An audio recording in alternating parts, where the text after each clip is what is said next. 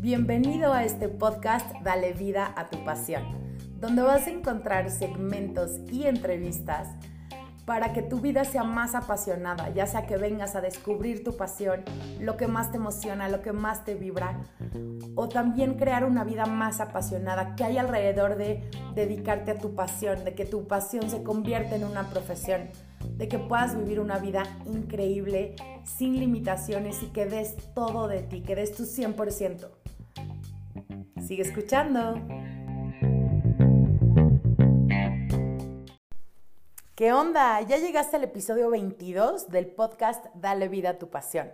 Y hoy vamos a hablar de un tema súper, súper interesante que es cómo salir del estancamiento laboral. Y literal te voy a dar cuatro señales que te van a ayudar a reconocer si estás estancado. Y ya sé que puede sonar algo sencillo, pero de verdad hay veces que no nos damos cuenta y estamos muy estancados. Entonces lo que yo quiero que tú hagas aquí es que tú detectes una o varias señales que te dicen si estás estancado y dos, qué tan profundo estás estancado. Entonces vamos a darle con nuestro tema, pero primero vamos a ver, o sea, ¿qué es el estancamiento? Para mí el estancamiento es cuando pues ya llevas como, no sé, como que ya estás o en una rutina o ya te pesa lo que haces o no sé, ya estás como quemado en tu trabajo y ya no sabes ni cómo salir. Para mí como que eso es el estancamiento, es un círculo vicioso de algo pero ese algo tenemos que detectarlo, porque hay muchas áreas en nuestra vida donde podemos estar estancados en rutina y muchas veces lo que necesitamos hacer es darle la vuelta a las cosas más básicas. Y por más básico que suene, de verdad escúchalo y ten la mente abierta para que puedas salir de esto. Pero a ver, ¿cómo notas que tú estás estancado en tu trabajo? Y te voy a dar cuatro señales que te ayudan a reconocer esto en ti y quiero que las anotes para que realmente empieces a analizar si esto aplica en ti o no. Porque luego es muy fácil decir, me siento así, me siento triste, me siento agotado, me siento, no, sin emoción. Pero a veces si no detectamos de dónde viene eso, es cuando empiezan los problemas, ¿no? O cuando el problema es más profundo. Entonces, checa, la señal número uno es que todos los días se ven igual. Y esto es que ya, ¿no? Pasas cada día y, se ve igual y haces lo mismo y al otro día es lo mismo, tienes el mismo horario, la misma ruta a tu trabajo, eh, no sé, la misma pelea con el jefe, el mismo problema, todo se ve igual. ¿Y qué pasa si tú dejas que todos los días se vean iguales y tú no le mueves las cosas? Posiblemente te metas en un estancamiento nivel 10 y vamos a hablar de niveles. Quiero que tú eh, hagas, midas estas señales por niveles del 1 al 10. Entonces el 1 es esto te pasa muy poco y 10 esto te pasa mucho, a mucho, mucha intensidad. Entonces nota, todos los días se ven iguales del 1 al 10. Esa es la señal número 1.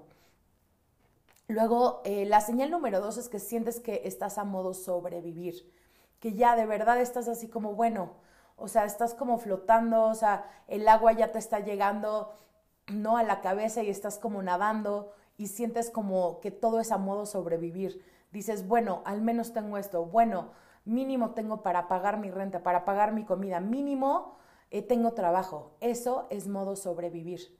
Mínimo tengo esto. Cuando piensas de verdad que tu situación es, ¿no? De las peores que hay, pero al menos tienes algo chiquitito.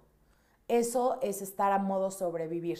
Cuando no sientes que, o sea, no sientes ninguna libertad, ninguna pasión, ninguna emoción, sino sientes que lo tienes que hacer y que además no tienes tiempo de nada, no tienes energía eh, y no tienes dinero también para nada. Eso es para mí a modo sobrevivir. Y nótalo, en qué, si esto aplica para ti del 1 al 10. La tercera razón es que sientes poca motivación esto significa que, no te emociona lo que estás haciendo, o no te emociona tu trabajo o la empresa en donde estás, o no te emociona, eh, no sé, en general el resultado de tu trabajo. Si has sentido esa poca motivación o emoción, es una señal de estancamiento. ¿Por qué? Porque cuando tú ya haces algo que no te emociona o en general no te emociona y tú dejas que esto pase por mucho tiempo, te vas a estar estancado Entonces igual nótalo del 1 al 10, qué tan poca motivación sientes con respecto a lo que tú estás haciendo, a tu actividad, a qué tan útil te sientes, qué tan respetado te sientes, qué, qué tan creativo estás haciendo, qué tan tú estás haciendo en, en tu trabajo hoy. Y la señal número cuatro es que tú quieres cambiar, pero te da miedo o pereza la incomodidad de hacerlo. Te voy a leer, te lo voy a leer otra vez porque este es brutal. Tú quieres cambiar, pero te da miedo o pereza la incomodidad de hacerlo. Entonces, ¿qué sucede? Que muchas veces decimos, no, sí, me quiero cambiar de trabajo, quiero encontrar mi pasión, Sofi, quiero hacer algo que me emocione, pero ¿qué te está pasando? Que a veces el miedo es más fuerte que ese deseo de, que tú quieras cambiar, o te da hasta pereza, ¿no? O sea, esto es completamente humano, te ha dado pereza hacer las cosas, ponerte a estudiar, eh, si has querido poner un negocio, te ha dado pereza realmente hacer el trabajo que se requiere. Pero ¿por qué lo puse como una señal del estancamiento? Porque cuando queremos cambiar y hay algo más fuerte que, que ese deseo de cambiar, nos estancamos porque estás como a la mitad de dos mundos, entre que no te gusta tu trabajo, no estás satisfecho y quieres cambiar. Pero el tú mantenerte en medio de esos dos conceptos es, es para mí la peor crueldad que existe, porque tú ya estás deseando algo, pero por algo tú no te permites ir por eso. Entonces, nota, si tú eres de estos, nota en qué nivel estás, del 1 al 10. Y ahora lo que vas a hacer con estas cuatro señales, acuérdate, te las voy a repetir. Uno, todos los días se ven iguales. Dos, sientes que estás a modo sobrevivir. Tres, te sientes con poca motivación. Y cuatro, quieres cambiar, pero te da miedo o pereza la incomodidad de hacerlo. Y quiero que notes si tienes una o varias de estas señales y en qué nivel del 1 al 10.